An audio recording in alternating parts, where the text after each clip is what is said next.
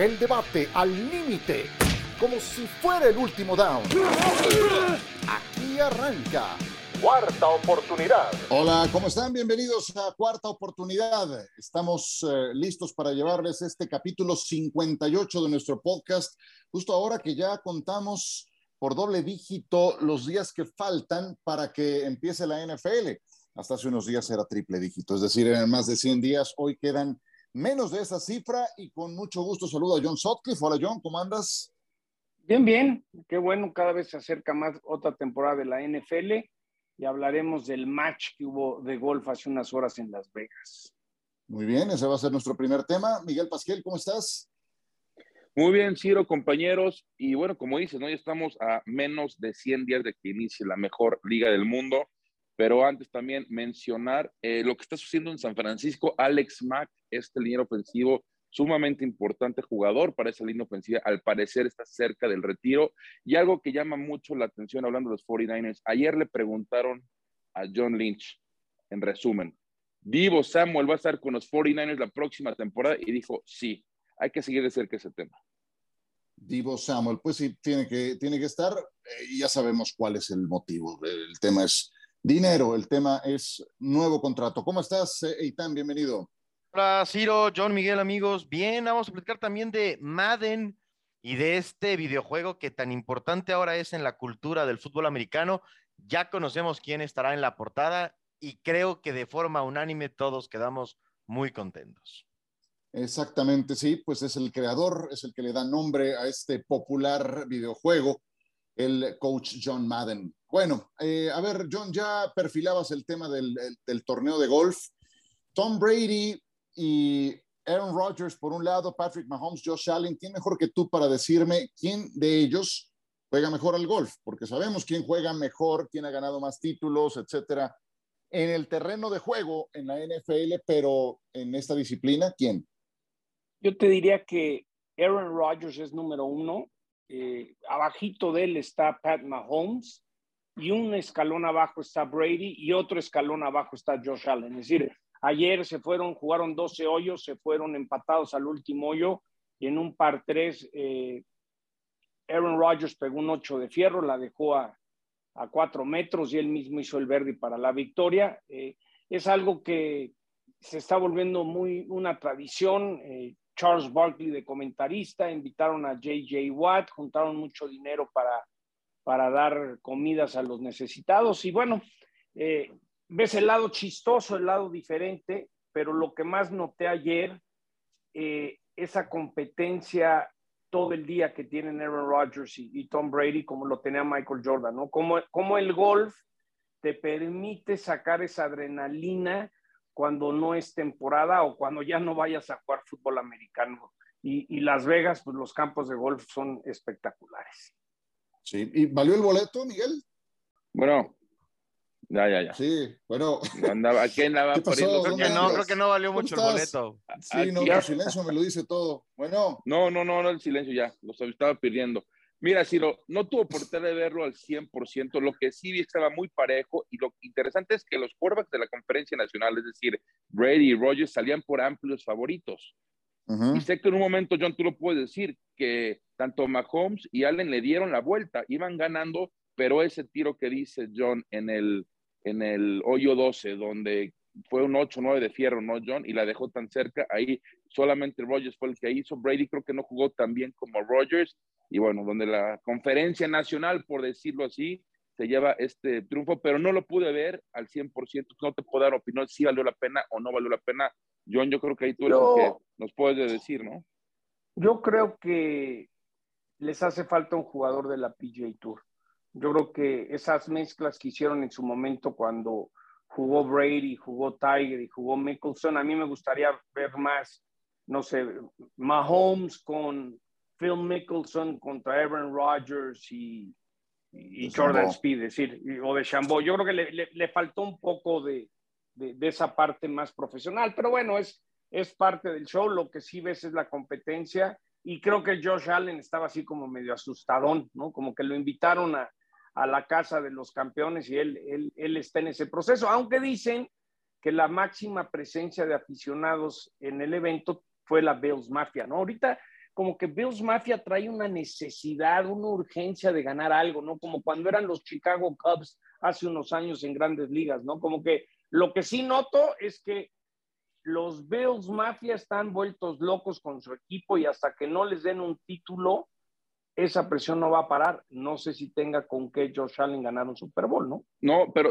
pero ayer que estaba viendo, ayer sí lo vi en redes sociales, Bills Mafia estaba súper presente en el evento. O sea, veías aficionados de Búfalo con la bandera de Búfalo, con el jersey de Josh Allen. Digo, están tan emocionados que por algo son los favoritos para ganar el Super Bowl. Olvídense en la conferencia americana. Hoy en día, si quieres apostar a ganar el Super Bowl, los Buffalo Bills son los favoritos para ganar el Super Bowl. Arriba de Kansas, arriba de Green Bay, arriba de Tampa Bay, arriba de los campeones Rams, en fin. Y yo entiendo por qué la emoción por este equipo, porque lo vimos la temporada pasada, ¿no? Oye, estuvieron muy cerca de dar ese paso otra vez al campeonato de conferencia americana, donde yo creo que hubieran pasado encima de los Bengals. Pero bueno, sabemos que un volado determinó ese partido y estuvo muy curioso porque antes del evento le preguntan a Pat Mahomes, oye, ¿tú qué crees que le da miedo a Josh Allen? ¿A qué le tiene miedo? Dice Pat Mahomes, al volado. Entonces ahí se empezaron a dar carrilla y bueno, recordar el volado, ¿por qué? Porque pues sabemos que en el juego divisional Kansas ganó el volado y en tiempo extra gana el partido. Por eso cambiaron, las, reglas cambiaron las reglas.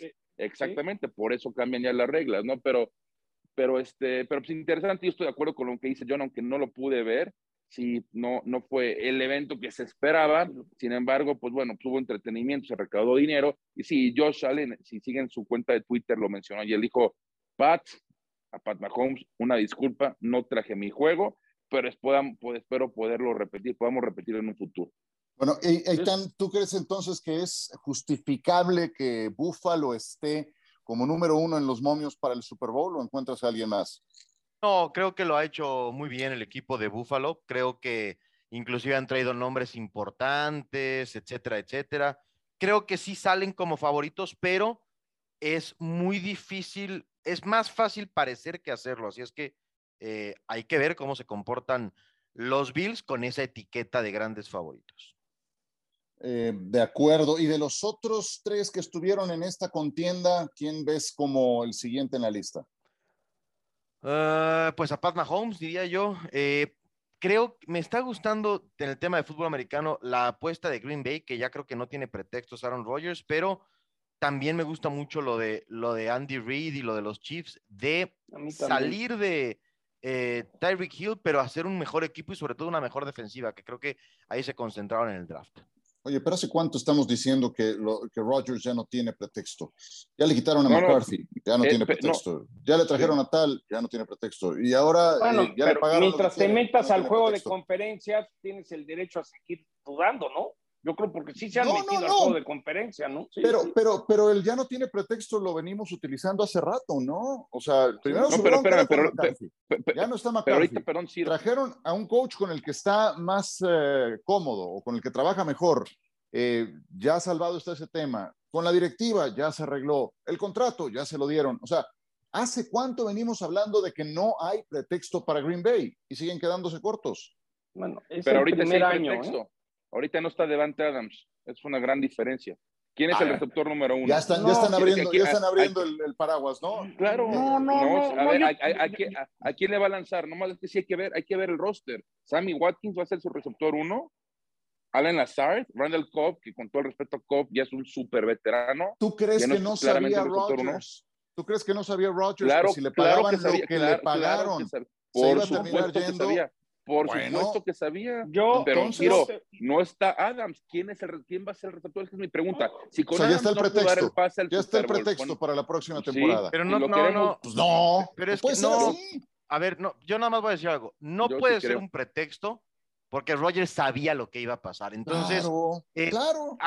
Eh, en esta mesa o en esta plática nadie ha defendido más a Rogers, pero también ya estuvo. O sea, eh, qué buena vida el siempre salirte con la tuya. El talento, yo creo que es el coreback más talentoso que ha pisado un campo de la NFL. Los últimos dos años, él ha quedado de ver, él directamente ha quedado de ver, porque ha sido el mejor rankeado y no ha ganado. Y así como los ponemos en la plática y así como en la conversación de Brady se habla de los campeonatos, Rogers ha fallado y se dice y no se le deja de reconocer como un talento especial que en los dos últimos años él ha quedado a deber y él sabía que sí iba a ir Davante Adams, así es que no tiene nada de pretexto. O es campeón o fracasa, a ese grado. Es que, ¿a quién le va a lanzar? A ver, a ver. Él, no- él no- él- él no es Brady. Es que entonces es Miguel no, no, hubiera no, no, firmado no, con los Packers, no, no, no, hubiera firmado con los Packers. Es que, no por favor, un cambio. ¿quién, va. quién- va a ser el receptor número uno? Es que, Miguel, no te al- estoy al- al- diciendo, a no te estoy diciendo joven, que no hay un argumento de discusión ahí, pero él sabía las condiciones.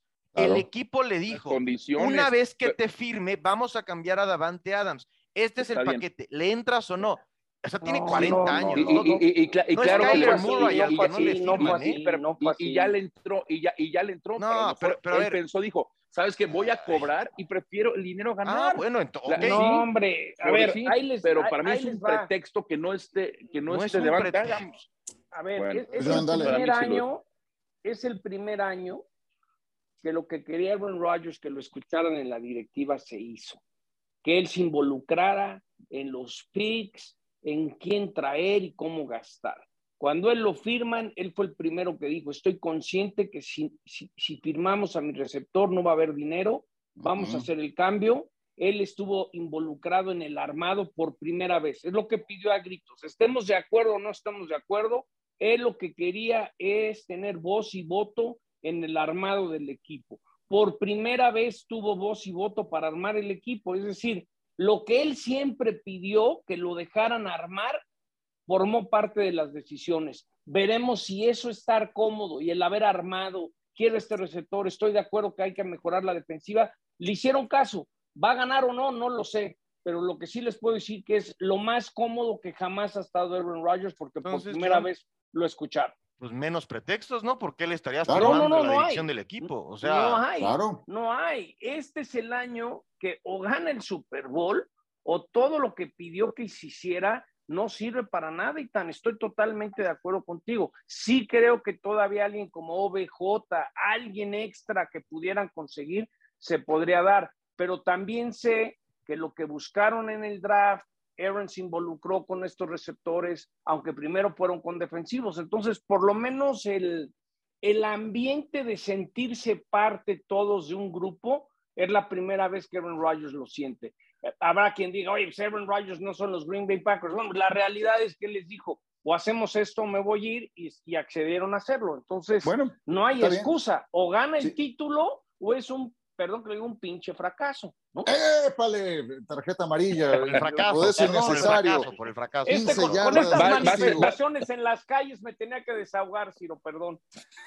Va a ser un fracaso. Va a ser un fracaso rotundo, John. Si para ustedes es que no ganan el Super Pero tú- pero tú ya abriste no el va- no va a llegar, paraguas. no va a llegar, no va a el llegar, no paraguas, va a llegar ni al campeonato de conferencia. Es que claro que es un pretexto si no está Devante Adams. Es Era el no. mejor receptor de los últimos años No en puede el equipo serlo. y uno de los mejores puede de la serlo. liga.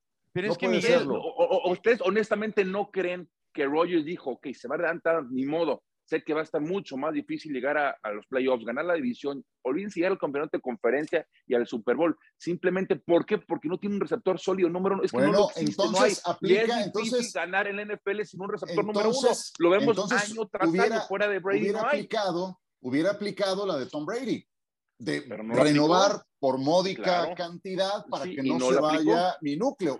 Ah, bueno, entonces, digo, él, no, él no es entonces, Tom Brady. pero- Él, Ciro, pero no es entonces- Tom Brady y no lo va a hacer. ah, pero él tiene sabe- mucho talento. ¿no? El talento Pero lo tiene, tiene. mucho talento. Pero si bueno, entonces no abramos no el paraguas, ¿eh? Todavía no juega ni el primer partido. Y Miguel está en una división muy, muy accesible. Nadie le va a chistar Minnesota va a ganar la división. Minnesota va a ganar la división. No, bueno, andas desatado, Minnesota Miguel Pasquel. No, no, sí, por supuesto. Es que vean el cuerpo de receptores que Ya, tiene Minnesota ya le comparados con lo- afectó, que ya tiene le Green Bay. afectó que los 49ers vienen a México, a Miguel. No, A ver, no, no, pero- no, no. a ver, Miguel, Es- ¿de cuándo simplemente acá el estoy viendo cuerpo de receptores, el cuerpo de receptores hace campeones a los equipos? Porque Muchas si hubiera sido eso, Dan Marino hubiera parte- ganado en es- los es 80 una- o una los gran- Cowboys una- hubieran ganado el año pasado, que Bueno, tenían buena ve los receptores que tenían los Rams el año pasado, ve los receptores que tenía Tampa Bay O sea, tú me anteriormente. dices, tú me estás diciendo ve los que receptores que tú tenía me estás Kansas diciendo que la posición más importante del fútbol americano No, son los no, receptores. no, no, no, ¿a qué hora dije eso? Simplemente Pues es es una posición diciendo, muy y los importante. receptores, es y los receptores, y los importante. receptores, pues Muy creo que sea. Kansas City, ¿a quién tenía? A Tyreek Hill, pues ¿no? Un receptor claro número uno. Después tuvo Tampa Bay, ¿quién tenía? Mike Evans y, y Chris Godwin. Y la temporada pasada. Pero, pero a ver, pero Miguel, Mike Evans y Godwin estaban con James Winston y ganaban cinco partidos. Ay, ¿De qué por me hablas? eso, con James Winston, por favor. Simplemente, si que- no una una- no sí, de acuerdo, es una liga de quarterbacks. ¿Qué receptor Claro. actual que tiene Green Bay ha producido como un receptor importante? Bueno, el tiempo dirá, yo simplemente sí les voy a decir, Green Bay ni siquiera va a ganar la división, no va a ganar No, no, a- anotado el día, anotado el día. Sí, y sí, si sí, que se grabe ocurre, esto, productor, por favor. presentamos. yo ni siquiera estoy Yo, discutiendo, Minnesota, no o sea, lo veo, ¿eh? Yo no estoy discutiendo dos cosas, o sea, la locura que acaba de decir Miguel, que bueno, él será responsable, pero la plática es, es un fracaso si Rodgers no gana el Super Bowl, ya está, si la gana, si- eh, pero si no gana el Super Bowl, es un fracaso porque él aprobó los movimientos. Otra plática es si son buenos movimientos o no, pero sí, sí, sí, él está sí, de sí, acuerdo. Eso es muy cierto. Sí. Él Ahora, estuvo involucrado y- por primera vez en todo. Entonces, yo te digo una ya cosa. no hay una sola excusa más que un trofeo Vince Lombard. Tan, Y a mí esa, esa idea que el jugador, por muy bueno que sea, por muy coreback que me estés hablando, se involucre en el diseño del equipo, nunca me ha gustado. A mí nunca me ha gustado, porque, porque los jugadores juegan, los coaches entrenan y los directivos gestionan. Entonces, cada quien en lo suyo. Una cosa es que te pidan tu opinión, pero, pero al grado que ha llegado Rodgers y de lo que siempre estuvo pidiendo, ahí creo que está transgrediendo responsabilidades que no le tocan. Entonces, yo sí creo que es Super Bowl o fracaso y cuando llegas a esa orilla, pues es muy complicado cumplir. Imagínate como si fuera tan fácil ganarlo. Y ya te digo, él estaba plenamente consciente de lo de Davante Adams. De otra forma, si lo hubiera querido retener, habría Él lo aprobó. continuado. Yo te, eh, yo te puedo decir que él Bueno, lo aprobó. Está bien, yo te creo. Y es más, Ujú. Yo te Yo creo, creo y que- no lo dudo, porque si él hubiera querido que se quedara, renueva por menos, se y no de solo eso, a ver, y se acabó. creo que acá John conoce a Aaron Rodgers, yo no tengo el gusto de conocerlo personalmente, pero creo que podemos reconocer que es alguien al que le gusta la atención, le gusta el que se hable de él. Creo que Rodgers hasta quiere demostrarnos a muchos que puede ganar sin Davante Adams, para que vean que yo hago receptores, los receptores no me hacen a mí. Entonces, Ok. eh, eh, eh, no está incómodo en esta situación de no tener a Davante Adams. Ya veremos cómo le va, pero sí creo que hay que exigirle a partir del talento que tiene y de los dólares que cobra, porque está cobrando como Es campeón. que, Itán, ¿a, Itán, a- a quién va, a la a liga, quién va a la- ser la, liga, la liga piensa, por algo programaron hasta diciembre, el único partido de Monday Night de los Packers esta próxima temporada es el creo que es 19 de diciembre, 17, no me acuerdo exacto, en Lambeau. Field reci- recibiendo a los Rams. Entonces, Cargamento de tequila ese, ese día. Sí, sí, hay, hay, el problema es que lo que me, lo que me preocupa es que se, se me congele Sobrepeso. a nivel de cancha, no, al revés. No, que, y aparte ya, ya, ya tengo una idea de, se los digo, mi idea es que este, rompo una piñata. ¿no? Le dije, oye, pues, ¿por qué no eres No. el primer jugador en romper una piñata? Entonces voy a colar una piñatita. El problema es este, pues toda la logística, porque si han ido a Lambeau Field en diciembre, se te congela todo. Cuando Así digo, es. ¿eh? Todo, ¿eh? Todo, sí, sí, sí. Te voy a Bueno, mandar eh, unas ah, piñatas que se arman, John. Te voy a mandar unas, unas piñatas Ah, que se ok. arman, para que está bien Ok. Muy fácil. bien, muy bien. Para Bueno, que más antes de fácil colarla. Antes de una pausa, creo que tenemos muy clara cuál, cuál es la crema innata de los quarterbacks, cuáles son esos mariscales de campo elite, los que han ganado al menos un Super Bowl. Creo que ya en esa conversación puede empezar a poner argumentos alguien como Joe Burrow después de lo que demostró esta última campaña. ¿Ven a alguien teniendo una campaña tipo Burrow para incorporarse a esa élite, a esa crema innata de quarterbacks? Díganme un nombre y brevemente por qué, John. A ver, yo creo que hay alguien que va a regresar a ese nivel, que, que había perdido ese nivel, que es Russell Wilson. ¿no? Yo tengo Ok. mucha curiosidad de ver a Russell en los Broncos de Denver. Buen creo que. Russell se había bajado de ese nivel y creo que va a elevar y aparte quiere demostrar, eh, porque Russell es el típico que siempre ha pensado en él, en su talento, que él puede hacer algo diferente. Entonces, yo diría que hay que estar pendientes de, de Russell Wilson y el que creo que tarde o temprano va a dar ese brinco tipo Joe Burrow es el chavito de los Chargers. Exacto. Ah, bueno, sí, claro. Justin Herbert. Así. Bueno, tú vas a decir que Kirk Cousins, ¿no? Con lo que acabo de escuchar, Miguel Pasquel. No, no, no, yo ahí me lo ganó John, sí, estoy totalmente de acuerdo. No, Justin Herbert con Kirk Cousins, no. No, pero yo sí voy con, ojo, no se habla mucho los Chargers por las nuevas adquisiciones de, de Denver, porque pero ellos también le metieron. de Kansas City, yo sé, pero o sea, están hablando más, los instructores están más en otros equipos. Yo ahorita sí creo que los reflectores deben estar en los Chargers, traen un equipazo y Justin Herbert tiene mejor defensiva que la que tuvo el año pasado y sí creo que ojo con este equipo, ojo con los Chargers. Para mí Justin Herbert es de los mejores quarterbacks de la liga. Creo que va a dar ese paso importante y no me sorprendería en absoluto que Los Ángeles Chargers acaben ganando la división.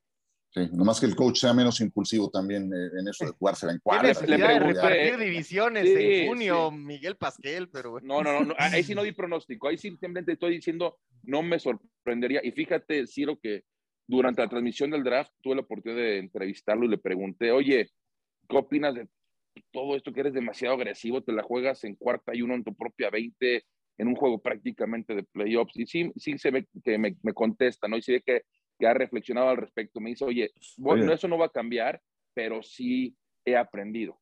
Lo que te dice que pues, ese tipo de situaciones, yo espero que no se lo Mal haría no aprender, mal haría no aprender. Están, ¿a quién pones?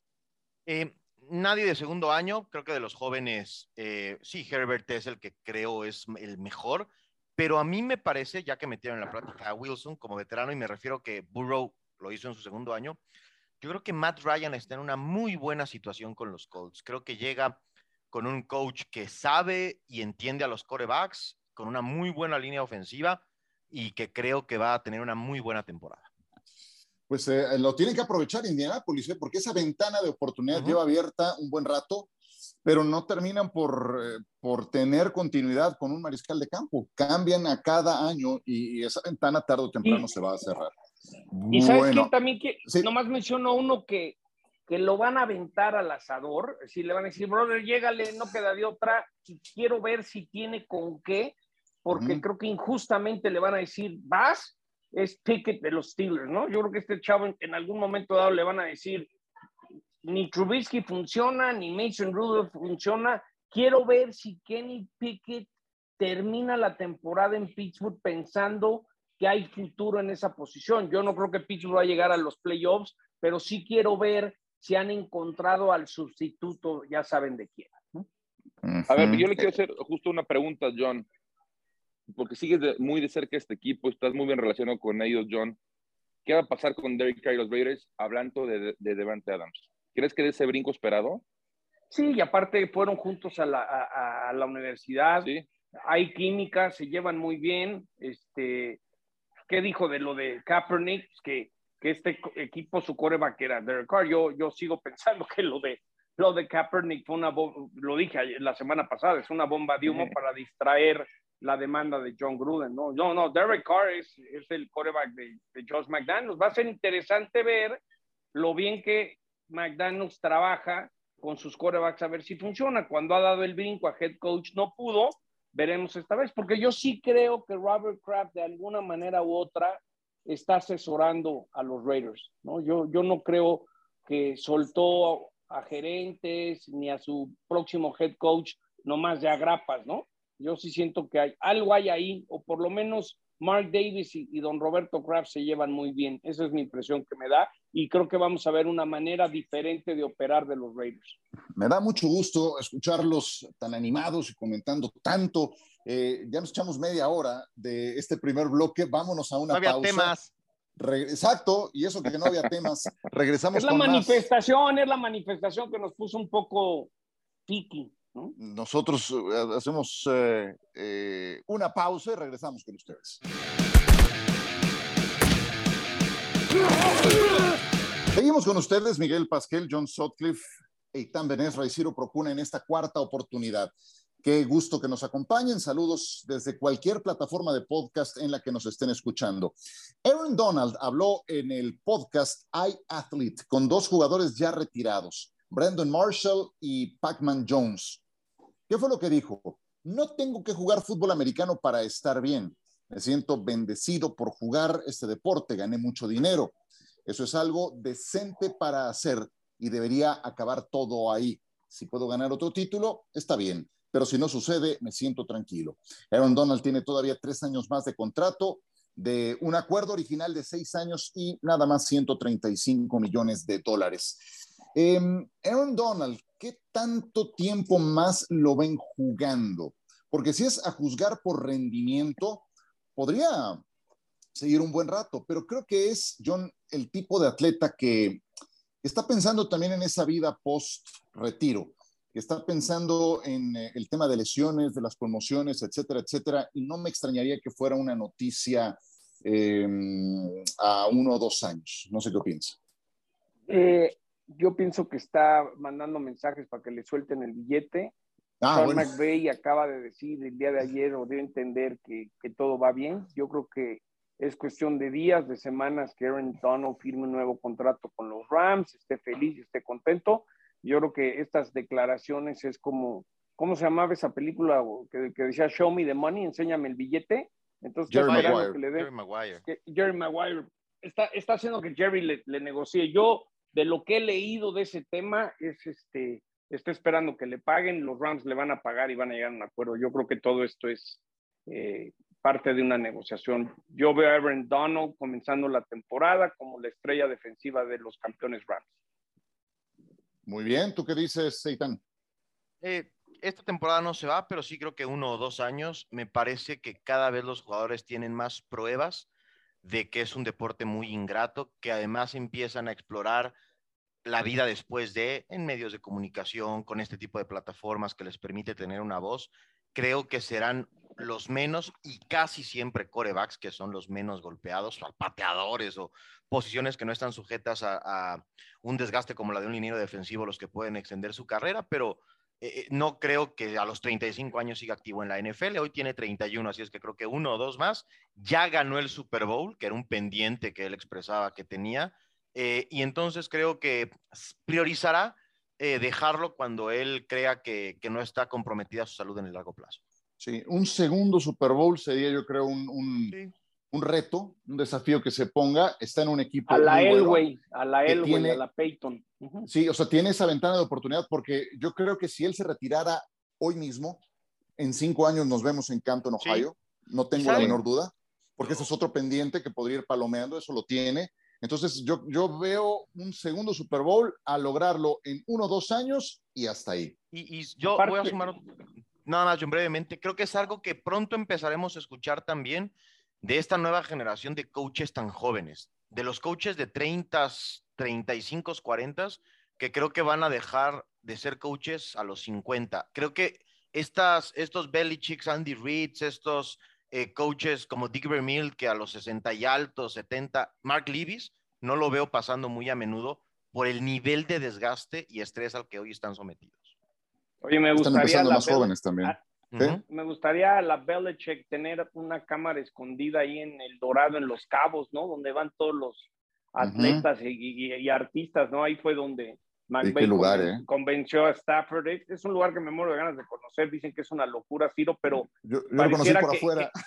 sí, pareciera que Los Cabos y ese lugar de, del Dorado. Algo tiene. Este, ah, ¿sabes quién tiene casa ahí? Eh, nuestro nuevo colega de Monday Night, el señor Buck a ver si, a ver si nos invita, ¿no? Una tardeada ahí podríamos organizar previa a la temporada, no ese, no, es broma, pero pareciera que ese es el lugar de reunión para cerrar contratos, para cerrar eh, contrataciones, eh, cambios de jugadores, ¿no? Pareciera que Los Cabos se volvió el, la columna vertebral del networking de la NFL. O entonces no lo conoces. No, no conozco. Ah, mira, ya, ya, ya, no me siento tan mal, porque yo, lo conocí, pero por fuera, entonces, este, sí. Dicen, dicen que, oye, dicen que el snack, ah, porque tienen como cuatro paradas para jugar, y dicen que tax al pastor, qué tequila quiere, qué cerveza quiere, qué le damos. Sí, sí, es espectacular este lugar. La, la pasan bien, por lo que escucho. Sí, sí, ahí, ese es, eh, eh, ahí también hay SIC. ¿Te acuerdas cuando sí quería su lana? Se fue claro, a. Claro, se fue a refugiar ahí. Es más, fíjense, la luna de miel de Trevor Lawrence, dijo, yo no había salido de México, de México, yo no había salido de Estados Unidos. Mi primera salida internacional. Dije, ya, tengo algo en común con él, no hemos salido de México. bueno, mi primera salida internacional fue a México, y eso lo mencionó cuando jugaron la temporada pasada en Londres. Y dijo, esta es mi segunda salida internacional y tuve que sacar mi pasaporte rápido y todo. Cuando me iba a casar y, sí, fue a Los Cabos. Y también es típico de americano que nunca habían sacado su pasaporte y tienen 30 años, ¿no? Esto se está pareciendo a la, revista Hola. Mejor eh, dale otra vez, Miguel, con, con Aaron Donald. Con Aaron Donald, fíjate, si lo está viendo, tiene 98 capturas. Seguramente uno de sus retos, como mencionaron ahorita, quiere llegar a 100 capturas en su carrera. Yo sí quiero, como estoy de acuerdo con John, yo quiero que sí, ¿saben qué? A negociar, a presionar. Al final de cuentas, esta defensiva, prácticamente el equipo se basa. ¿Llevas, ¿llevas comisión o qué? ¿Llevas comisión, en la negociación o qué?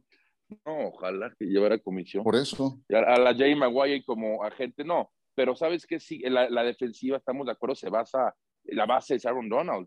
Y, muy, gran parte del equipo es Aaron Donald. Lo vimos en el Super Bowl, ¿no? Al final, cómo terminó. En fin, yo sí creo que le van a dar su lana y Aaron Donald va a jugar unos años más, va a llegar arriba a las 100 capturas. Todavía. mira, tiene 31 años, está a 100 de poder lograr el, bueno, a 102 para ser exacto del récord de, que tiene Bruce Smith en capturas. No, bueno. No, no, jamás en la vida. No, bueno, bueno, yo no, no, no sé, no sé. Yo simplemente no, yo sí te digo, lo aseguro que no. si es uno, que no ya te dijo, ¿eh? Lo que ya te platicó. No, pero o sea, no, no, no, dan los números, Miguel. O sea, un campeón de capturas tiene 17, 18, inclusive con un partido más, no le dan los números. Él tiene contrato tres años más firmados eh, por algo así como 75 millones de dólares. Entonces, vamos a ver qué pasa. ¿Tú no crees que en tres años puede llegar? A, no, así en, capturas no. no, no, imposible. No, no, no, no. Tendría que hacerlo. literal, imposible pero sí puede tener unas 50 capturas al nivel que trae en tres años. Que tenga más o menos unas 17 promedio. Tuve 12 no, ha tenido temporadas de 20. No, pero en tres años, si en los 34 años él dice, estoy a 50 capturas de romper el récord, no me extrañaría que lo que Pero, pero sabes que no perdamos, no perdamos de vista lo siguiente. Estás hablando de un récord de capturas de un ala defensiva. Este es un tackle defensivo. Tackle defensivo que tiro por viaje enfrenta dobles o hasta triples asignaciones. Entonces, yo creo que ya es suficientemente meritorio que tenga semejante cantidad desde su posición de tackle defensivo. Entonces, eso, eso sí creo que lo, pone en un nivel aparte, ¿no? entre los mejores de su posición y más dominantes. Oigan, para cerrar, el tema del que hablaba Aitán, de eh, John Madden, que será finalmente el coach, el que aparezca en la portada. Esto ya había ocurrido, pero hace un buen rato por última vez, ¿no? En su juego. Sí, en el 2000, si no mal recuerdo, la última vez que él compartió portada con un jugador fue la imagen desde 1988, siempre salía él.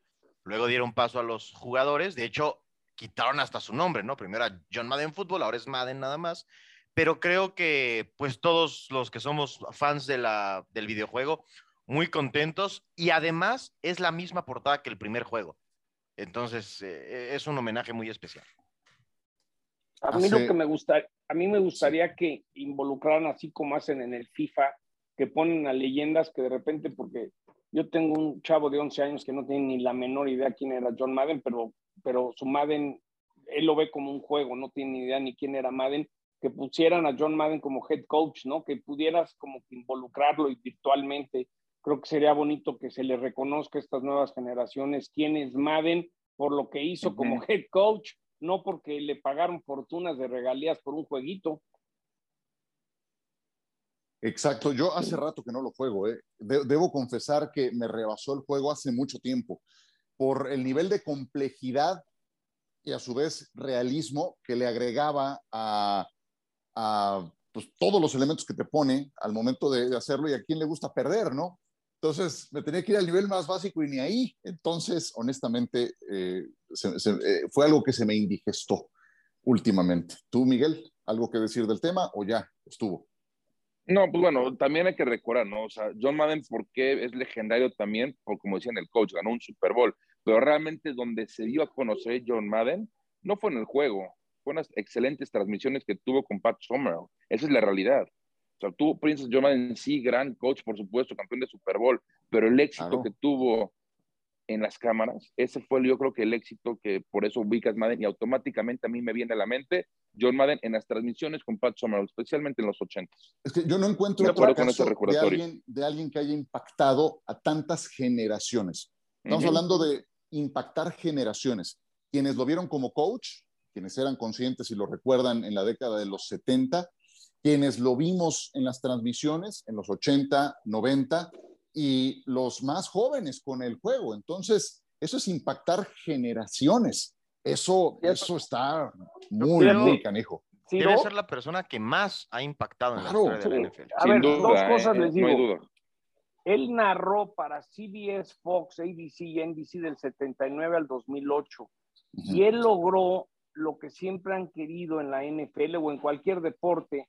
Imagínate que hay un cuate que se sienta al lado de ti a ver la tele y se está echando unas chelas y te está platicando lo que estás viendo. Entonces él fue el que logró comunicar al aficionado como aficionado, pero al mismo tiempo sabía lo que estaba diciendo. Entonces, hoy en día eh, muchos deportes han copiado el ejemplo de la NFL de un narrador, un play-by-play y un analista, que a veces, no sé si les pasa a ustedes, de repente a mí me vuelve loco oír que, el primer tiempo uno es, es, narrador y el segundo tiempo es analista, no, o uno narra y uno es analista, no hay las dos cosas al mismo tiempo. Y creo que él fue el que puso el estándar que fueron siguiendo del analista de fútbol americano. Eso para mí es el gran impacto de John Madden.